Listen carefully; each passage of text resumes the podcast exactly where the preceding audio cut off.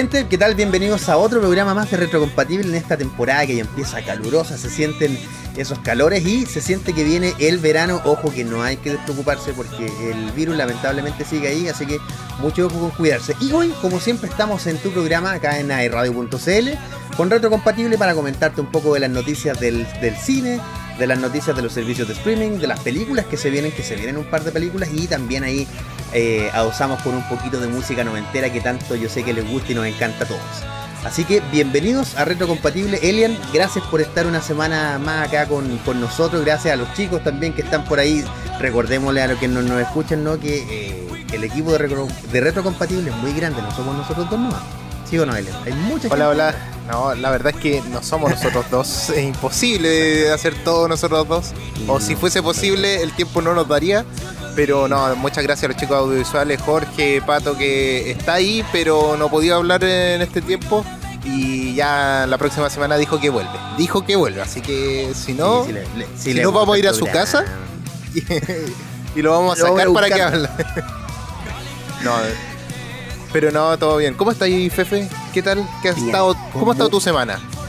Muy cargada de cosas, así como, de, mira, es como rumbo a fin de año, camino a fin de año. Yo pensé que no iba a tener tanta cosa, pero de verdad ha sido una semana, bueno, lo conversábamos para quienes nos oyen detrás de, antes de comenzar el programa, y en lo particular ha sido una semana muy cansadora. Buena, una semana buena, cansadora, buena. Yo, yo te decía, no ha sido mi semana, eh, pero mira, te, le hago un adelanto para quienes nos ven oye, sí, yo vi, oye, vi tu historia, tu video en Instagram y espectacular, espectacular el...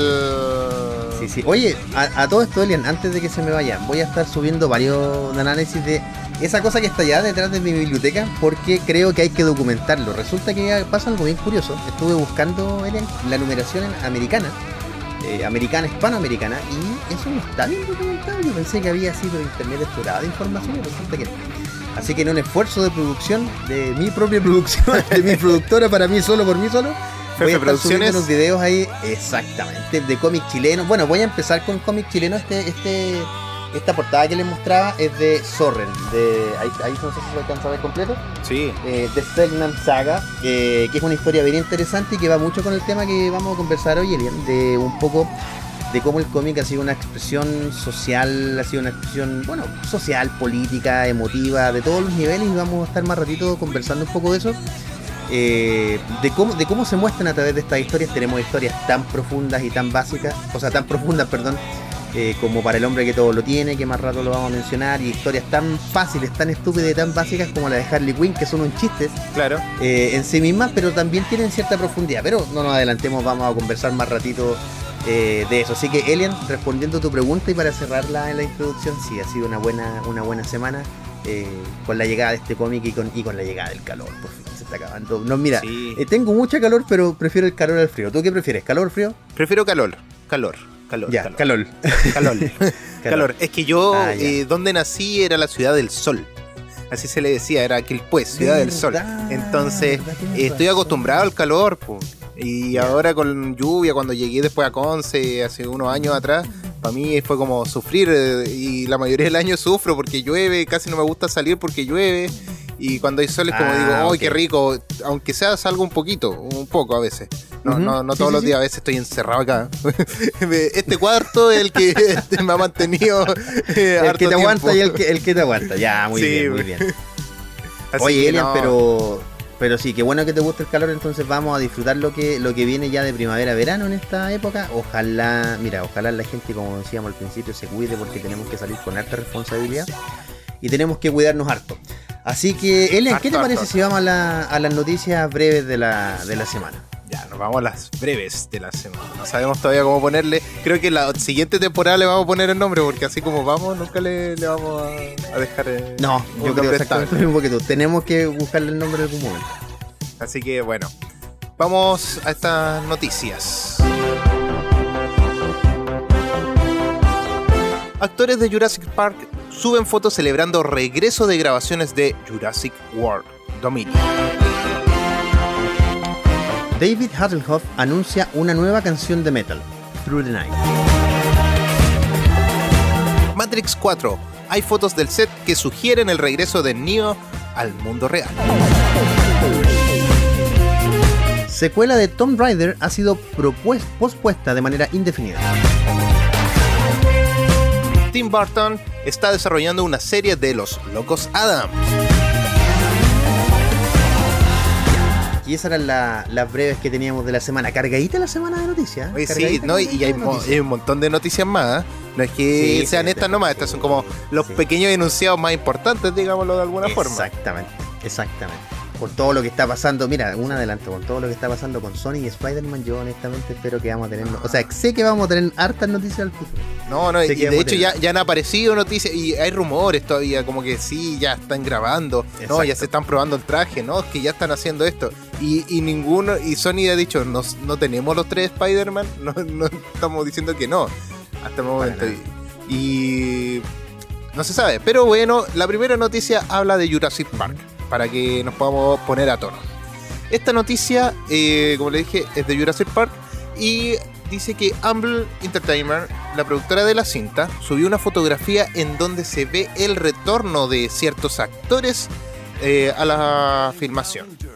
En la foto se pueden ver a Sam Neill, que trabaja como doctor Alan Grant, si no me equivoco. Alan Grant, sí, exactamente. También podemos ver a Laura Dern, que es la doctora Ellie Sattler, y a Jeff Goldblum, Goldblum eh, Goldblum, que, es, sí, Goldblum, sí, sí, Goldblum. que es el doctor Ian Malcolm. Un eh, personaje en sí. Personaje, sí, eh. gra- sí, Lo logró, sí, lo logró.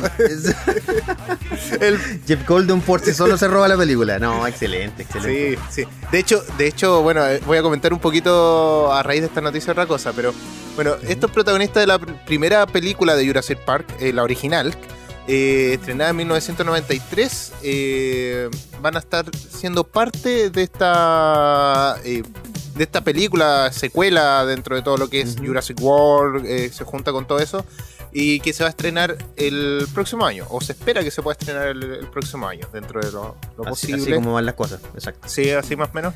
Y bueno, me acordé que, no sé si viste el tráiler de Animaniacs, el primero que salió. Sí, sí. y que sí, salen estos tres personajes. Sí, Porque es como que tú dices, oh, ¿por qué aparecieron estos tres personajes? Es porque están volviendo varios personajes de los años 90 a la actualidad. Eso es lo que está pasando. No solamente Animaniacs, sino que Pinky Cerebro. Ah, más ratito vamos a estar hablando sobre los Teeny Toons que van a estar por HBO Max, si no me equivoco. Max, sí, está. Y, y bueno, está Jurassic Park que vuelve nuevamente. De, sale sale Sí. no como Jurassic World solamente, sino que personaje Sí, antiguo. sí, sí, como sí. Pero en todo caso esto todo con esta tendencia de que todo que la, la- cer- cer- cerrado, digamos, en el concepto de que la nostalgia vende. Sí. Recuerda que eh, hay toda una teoría del capitalismo que eh, en la que dice que si tú le, le presentas esta nostalgia a los jóvenes de hoy día, a los adultos jóvenes de 25 a 40 años, lo más probable es que lo vayan a comprar porque eran juguetes, vamos a llamarlo así, o merchandising en general, que era de su época. Tenemos el- las, las consolas mini. Yo el otro día estuve Sí, leyendo, estaba NES. despegado eso. La Super Nintendo, la NES, la primera, el PlayStation, la Sega Mega Drive. Eh, salieron ahora, en Chile no se vendió mucho, pero también en Estados Unidos sí, que la, la PC Engine, también que era una consola Ah, japonesa de NEC. Y también salió una versión mini y ahora Game Gear va a sacar una versión extra mini de su, de la, o sea, de la Sega, Sega, perdón, va a sacar Game Gear ex- extra mini, un chiste, pero bueno, Ah. en fin, eh, Pa' realmente vender, la pues, sí, vende. Exacto, exacto. Oye, que, mira, nosotros que nos gusta tanto eh, la serie de la Arrowverse, y para todos los que nos escuchan y nos ven, la crisis en Tierras Infinitas fue un así, pero una cachetada de la nostalgia. Fue una Sí. cachetada de la nostalgia y le O sea, fue muy bien el número. Mucho guiño a, a la nostalgia, por decirlo así. Exacto. Todos los personajes, imagínate, los tres personajes principales de la primera película. Yo la primera película tengo, no la fui a ver al cine, era chico, pero me acuerdo que la vi en TVN y fue todo un espectáculo. O sea, todos mis compañeros ese viernes o jueves, ¿no? tiene, tiene que haber sido todo en sus casas, así como era el estreno, ¿cachai? Sí. en televisión abierta y pegó súper fuerte. Entonces ver, mira, como decíamos delante, Jeff Goldblum es un personaje en sí mismo. Sí, Ya, de hecho, él- lo- él es cuando lo vimos en Thor, Reynolds de... Cuando Sí. vimos Thor era, era Sí, como ver un personaje ya como que, eh, como tú dices, el personaje de Ryan, eh, y, y se me olvidó el nombre ya. Ah, de, de de Jeff él, de Goldblum. Jeff Goldblum. Goldblum.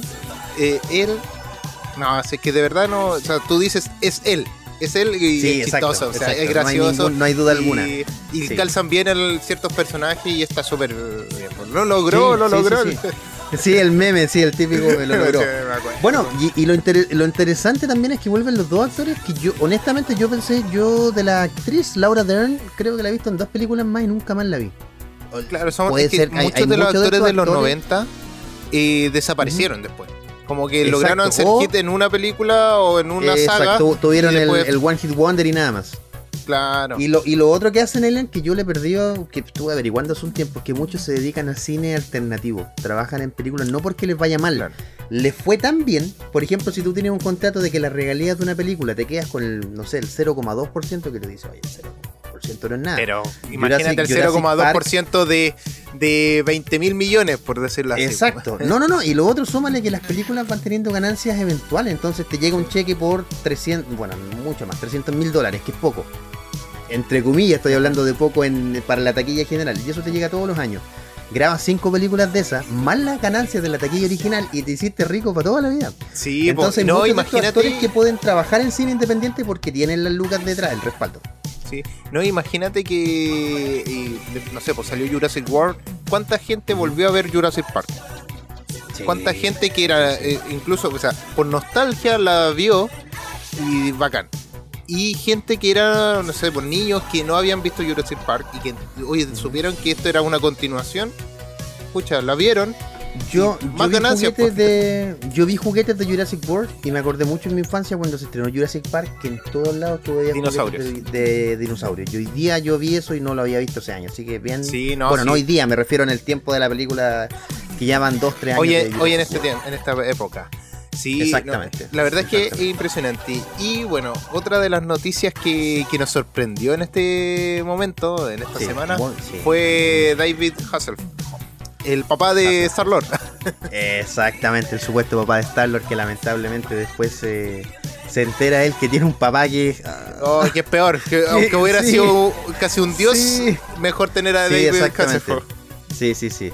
Que ojo que él es un celestial y la que está muy relacionado con esta sangre de los eternos. Y los eternos es una película que ya está lista. Ojo que Marvel la, pretende estrenar el próximo año. Están ahí esperando. Exactamente, y tiene mucho que ver con esto. Bueno, David Hasselhoff es esta, este personaje, para los que ven, han seguido el universo Marvel, ¿no? Que es el papá, o, quien eh, Peter Quill piensa que es su papá. Y eh, está encarnado por David Hasselhoff, que es este actor también de Guardianes de la Bahía. ¿Ya? de la no me acuerdo, era de la serie, no de la película, de la serie, la película tiene otro actor. Eh, y él era no, la película no tiene nada que ver. No, está no, pero no la película actual, yo digo la ah, una película en los 90. Sí, no, ah, la película actual es super fome. Sí, yo, yo la vi y no tiene ni una gracia. Bueno, en fin. Y eh, David Hasselhoff no solo es actor, también actuó en el auto fantástico, creo. Creo que era un auto, un auto que tenía Android, que tenía Android. un auto que en ese tiempo, a principio, Imagínate un Android en ese tiempo. No. Se hubiese pegado más. No. Eh... ya, pero es que yo soy informático, tengo que hacer un análisis desde ese punto de vista. Sí, lamentablemente. No, Mira, pero para, pero para, No, no, pero mira, para, pero para no pelear, es más versátil digámoslo así, es más versátil. Eh, Android es mucho más versátil. Lo puedes emular, lo puedes tirar, en fin. Bueno, el azul, bueno, tenía, entonces no tenía Android, tenía eh, un sistema operativo. Linux. no, no, no quiere decir Linux, ya Linux, ya Linux, ok. Eh, bueno, y se hizo él bien famoso, era ultra conocido, y sacó un par de temas que fueron bien, bien penquitas para decir, para, para hablar en buen chileno.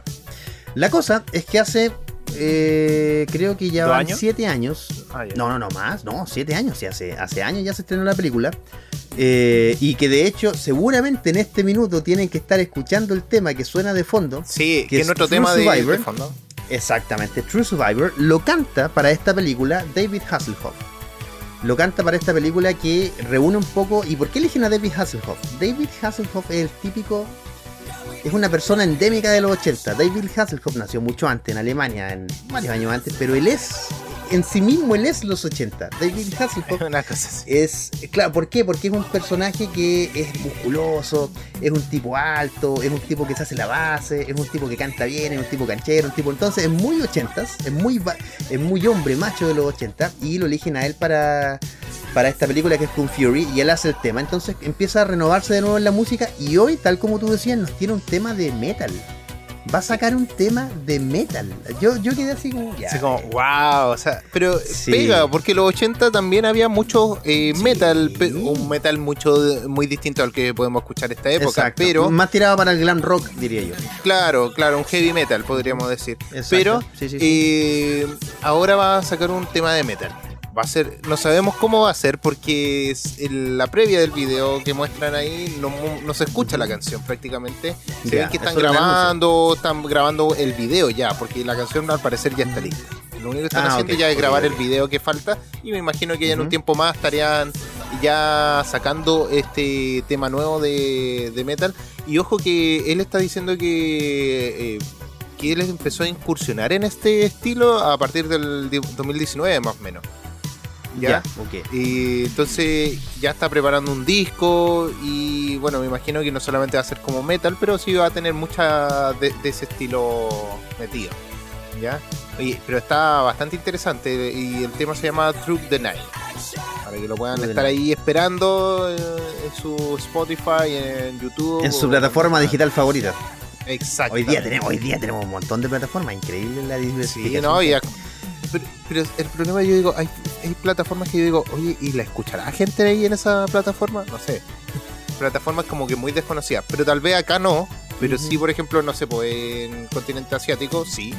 Eh, o en Sí, Europa, sí, sí, sí. porque hay plataformas que Es se que- dedican más a ciertas zonas que no. Y tiene, tiene, tiene mucho que ver también, por ejemplo, yo tenía una compañía, no la voy a decir, pero tenía una compañía de teléfono que me regaló la, la app de, o bueno, la, la suscripción de Tidal. ¿La conoces Tidal? No, no. Tidal, imagínate, súper desconocida, esto fue hace tres años, cuatro años. Tidal es la compañía de música del esposo de Kim Kardashian. Se el nombre, que se quería tirar a presidente, ¿te acuerdas? Eh, Kanye West. Kanye West. Kanye West. Ya, y él hizo Tidal. Y la cosa es que Tidal, su propósito era entregarte música en una calidad brutal. Cada canción llegaba a pesar casi 100, eh, 100 megas. Bueno, dependiendo de la duración, hablaba de un Claro. promedio de 3 a 4 minutos. Y 100 megas en una canción, él te, te Entonces la estaba en así, pero toda la Estaba en calidad. un formato, o sea, WAV, ya, forma- Eh, me imagino. no, o AIF, no, no, que son esos Eh, dos sí, formatos. cre- sí, creo que era el más alto, creo que era ese live, sí. Es que Entonces WAP ahí y tenías AIF, un servicio- para, para todos los Ajá, ya. para Sí, todos ya, los el momento radioescuchas, cultural, momento momento cultural, momento sonístico, es que no puedo dejar pasar este momento, Ya. es mi carrera, tengo que defenderla. no, eh, AIF es como el formato de, de Mac o de Apple Ujú. Y WAV es el formato como de, de Windows, por decirlo así. En- entre comillas de Windows porque el formato de Windows original es eh. ¿ya? El WAV es como universal, por decirlo así. Ah, Pero entre. AIF y AIWAP no hay diferencias eh, de calidad. Ojo ahí. No hay diferencia de calidad ni Tiene- estabilidad, no pesan Sí, sí. más uno más que el otro, es simplemente que es más compatible con, con Apple que con otros sistemas. Pero Eh, ahí yo, te- en ahí yo la tengo la actualidad- respu- ahí, eh, ahí yo tengo la respuesta informática. Se hace porque le ponen formatos propios Sí. nomás por pagar menos licencia. Esa es la- Exactamente. De hecho, Sí. eh, en la actualidad no hay eh, mucho reticencia ya en, lo- en los en distintos sistemas. O sea, podéis usar AIF en, cu- en cualquier computador prácticamente. Sí. Y WAP también lo podéis ocupar en. Vamos, sí. En la tercera Pero hora de la mi- tecnología. Mi formato favorito es FLAC. Muy bien.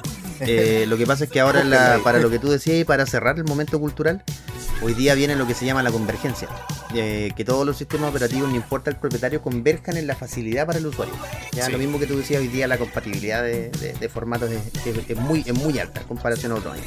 Ya, y antes de irnos a la pausa, Elian, deberíamos mencionar la siguiente noticia, que es de Matrix 4. ¿Qué nos podría Hablando de querida? tecnología, porque es una de las películas más tecnológicas y que ha cambiado la Sí, historia frontera de, de- del cine en el año Sin, 2000, nin- 99. sin ninguna duda alguna, estoy Sí. 100% de acuerdo contigo. Y, eh, bueno, ahora hay fotos que han salido del set de, de grabación de, de este- de esta película de la parte 4, donde se ve a- al actor eh, que interpreta a Neo, que no sé por qué se me olvidó el nombre del actor tan famoso Ah. y tan, eh, tan requerido en este momento, pero el asunto es Eh, que, que, que este actor que, que ha trabajado en otras películas Llamémoslo rapó. John Wick, lo podemos llamar John, John Wick. John Wick, y ahí todos los conocen. Eh, Sí. Mira, este actor eh, se peló. Se sacó la barba y ya no tiene el, el look de John Ah, Wick. se, se- ya, se rapó. O sea, Es que si dice se, se peló, van a entender todo. Y con, bueno, ¿con quién se está pelando? Como- no, no, no, se rapó, no, no, se rapó, entiendo, se rapó. y ya se, Sí, sí. se sacó la barba y todo. Así que esto da indicio de que la película estaría mostrando eh, el mundo real también. Porque recuerden que. Matrix tiene dos partes, la parte de que es como computacional, que es el- la Matrix, La y, Matrix, la, claro. y la otra es el mundo real, donde salen y está eh, todo, digámoslo así. Que Sí, no, el mundo, sí, el mundo real, porque también te deja esa como la duda. ¿Y será Ah, que sí, tan sí. y donde están todas las máquinas, donde pueden estar, eh, tienen como una guerra presencial. Exactamente. El asunto es que eh, en el mundo real Neo siempre Ujú. ha estado rapado y sin barba. Pero en, el, en la Matrix está con pelo, por, digo- por decirlo de alguna forma. Sí, sí, sí. Entonces se da ese- esa como teoría de decir, ah, ahora vamos a ver el mundo real nuevamente, siendo que no hay dos actores eh, principales eh, de, de, de la saga anterior, que es Hugo Weaving, si no me equivoco, y Lawrence Fishburne. Hugo Weaving, el Red Skull del, del- del universo Marvel, para que no, para quien está perdido. Sí, Sí, sí. Que no fue el, que no fue el mismo cuidador de la gema, lo tuvieron que cambiar de actor. Lamentablemente. Sí, sí, verdad, es una cuestión, pero no, Con el, cuestión con el no dolor de mi corazón. Sí, es una buena nota, película sí. igual, la van a disfrutar igual. Sí, no sé, Oye, ya, entonces nota, esa era así la... Ya. Sí, ojo Y, ahí. Bueno, sí, sí, Que- se supone que Bueno, se es estrena que el próximo este, año este también. Morfeo, Morfeo no va a estar, ese, ese es Lauren Ya. Fishburne, por si acaso. para que sepan. Morfeo, el negrito ahí que te entrega las pastillas, esta es la otra. Es del meme. También. Ah, verdad, la roja, que- la roja y azul. Así que ojo ahí, que esperemos que salga todo bien. Yo igual extrañaría a estos personajes porque son icónicos de, de la saga, pero creo que es parte de la historia también. Así que eso. Nos vamos con el primer sí, tema. sí. Me parece, me parece. ¿Con qué tema nos vamos? Yo ya sé que viene de ¿Quieres Queen, que- pero ¿con cuál Ah, tema? Oh, de- mira, hay un hay una canción inspirada en un par de peleas que tuvieron Queen y esta canción es el resultado de esa pelea. Eh, no pelea entre ellos, sino que con otras bandas y tenían que ganarle a la gente. Así que la canción que les tenemos ahora de Queen esta semana en, aquí en Retrocompatible para que vayan recordando eh, viejos temas es, eh, como les decíamos, de Queen y es Another One Bite Dust. O sea, otro otro poquito de polvo que al que ganarle, otra otra poquedad. No te olvides que Another One Bite to Dust de Queen lo escuchas acá en Retrocompatible por ARradio.c.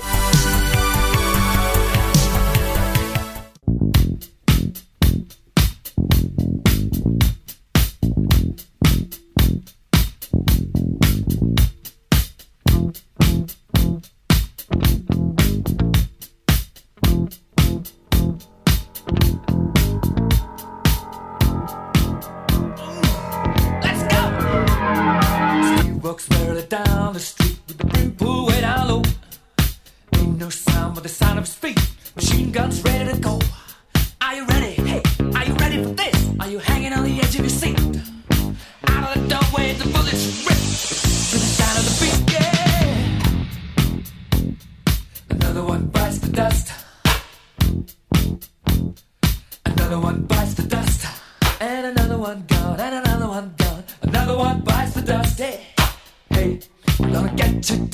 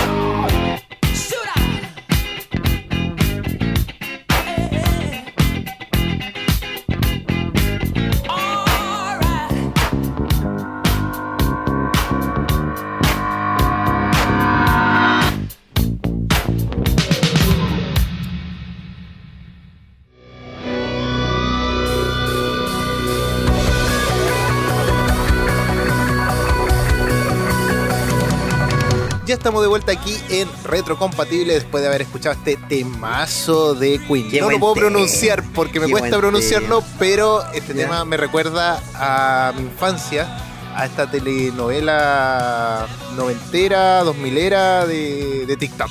Como, como No, dije yo, tic- no, viste, pasó Ahora lo mismo que yo. Viste, viste, miren, para que nos pasó fuera de pantalla que dijimos, yo dije TikTok y él dijo tic-tac y ahora ya nos pasó al revés. revés.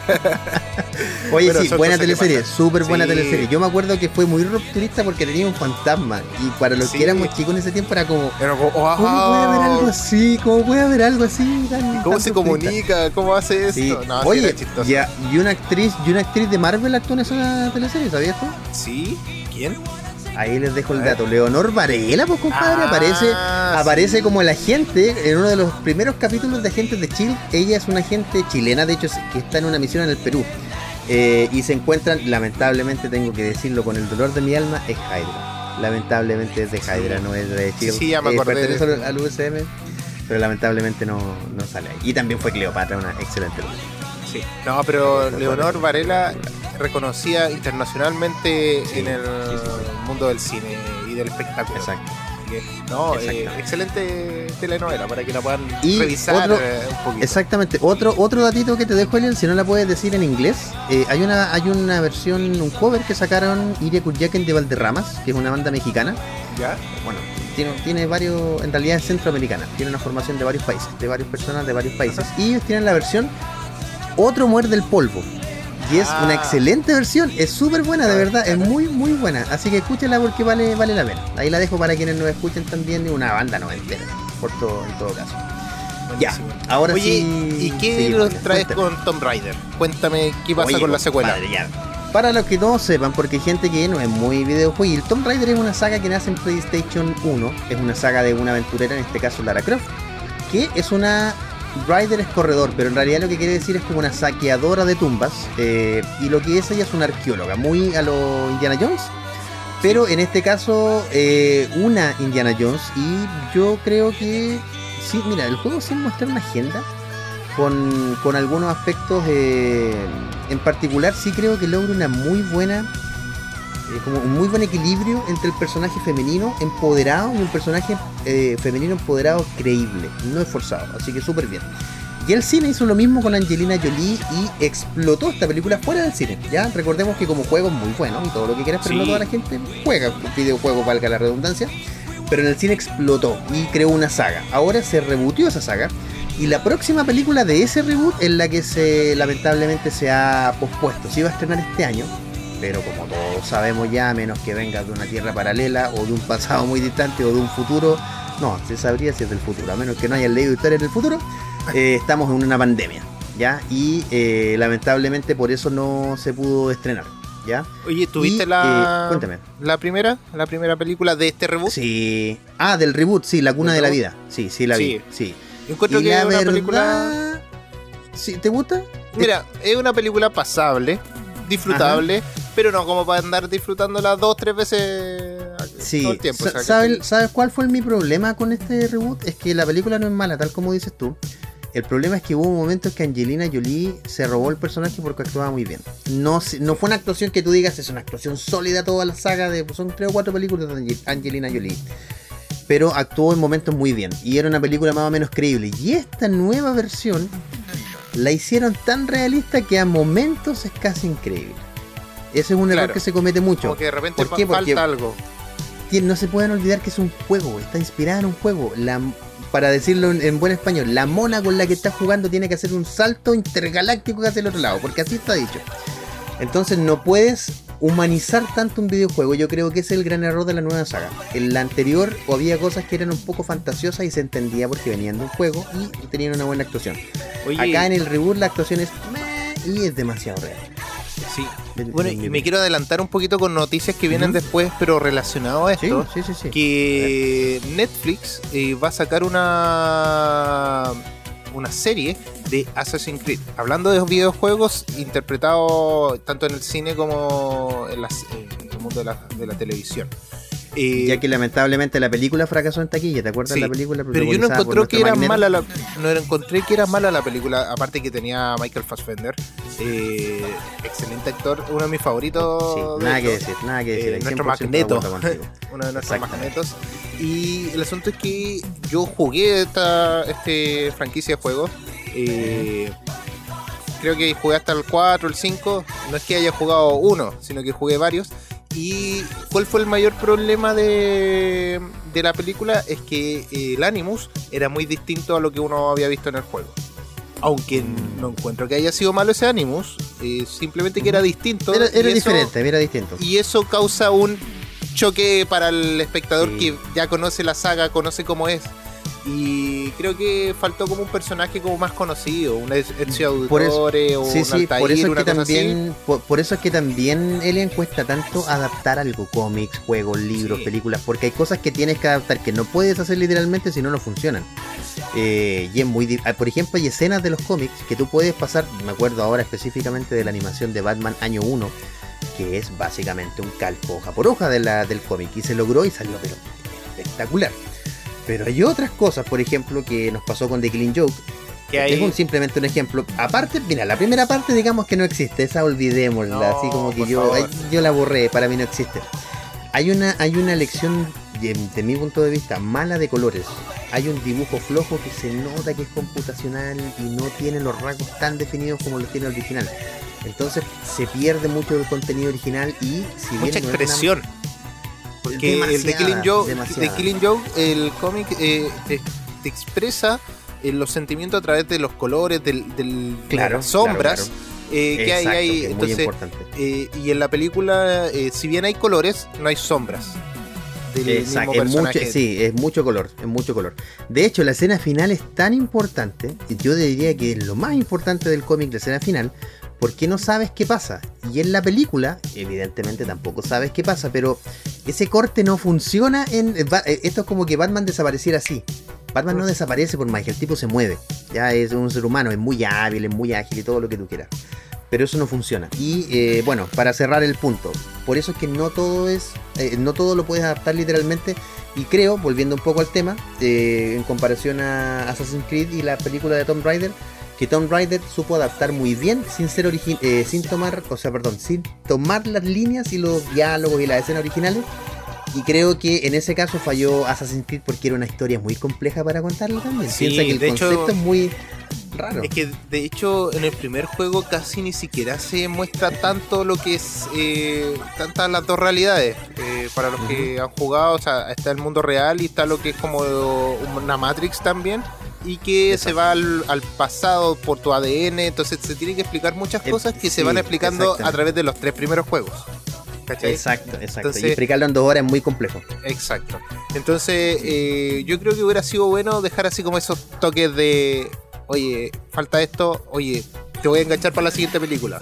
Como de dejar eh, cosas enganchadas. Exacto. Y yo exacto. espero que esta película, esta serie de Netflix sea tome cosas que sean del juego y las puedan ir explicando paso a paso. Yo creo que en un- una serie se puede hacer. Porque ya, ya, ya tienen si más tiempo capítulos, para poder Si son explicarlo. capítulos de una hora, se podría hacer perfectamente.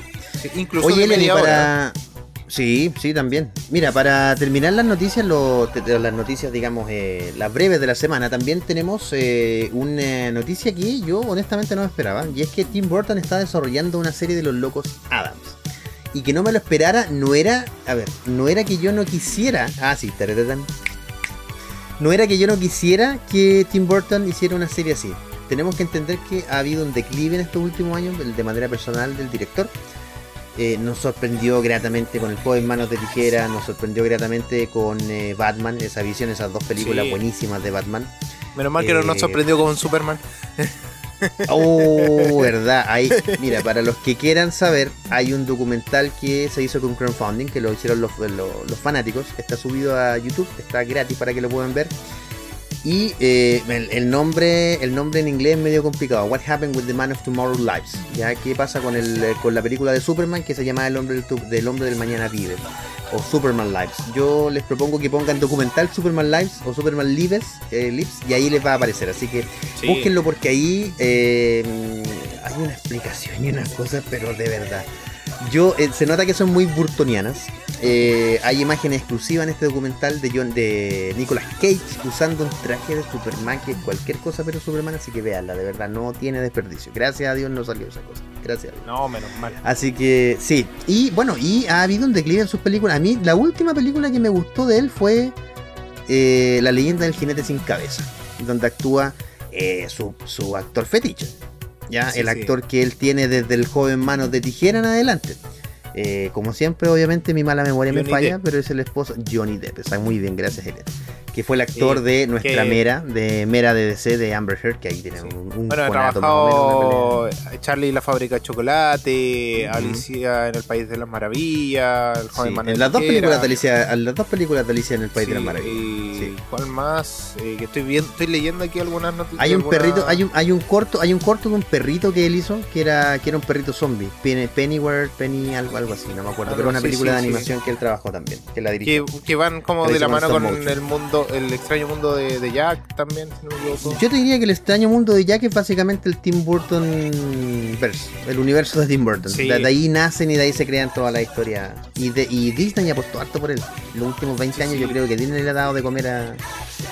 Y, ahora ya como que mm, ha bajado. eh, Sí, Sí, a, a mí en lo personal no me gusta mucho lo que, lo que ha hecho. Espero yo estar plenamente equivocado y que haga una buena serie con una estética. Si se usa su estética va a ser una serie relativamente buena en el arte. No sé qué tan bueno sea el producto final, pero vamos ya a la ver. película que tú estabas diciendo del perrito, el corto, perdón, es Frankie Winnie, algo así. Eh, Frankenweenie. el mismo, el, el- el que es un perro, el perro Frankenstein, una cosa así. Sí, una cosa así. sí, sí, sí. sí. Frankenstein. Así que Así que esperemos que sea un gran proyecto y que no que me cierre la boca, que me calle y que sea un gran proyecto y una buena película. Esperemos eso. sí, sí. Esperemos eso. Así que esperemos Oye, que Elian, ya. salga todo bien. Sí, estamos en la hora ya de, de poner otro temita, de irnos a la mitad del programa. ¿Qué, qué te parece si ponemos un tema noventero, noventero, noventero, noventero? Sí, pero y rockero como me habías pedido tú hace una semana. Oye, pongamos más rock, toda la razón. Necesitamos más rock. Necesitamos más rock en esta en estas sí, secciones. en esta. Sí, exactamente. Sí, Démosle, que no- démosle. Tú me, yo te sigo, no, más. Por favor, por favor. Después comentamos este gran tema de una banda que a mí en lo particular también me encanta, una banda muy noventera y ellos son Guns N' Roses con Don't Cry Tonight. Y lo escuchas acá en iRadio.cl.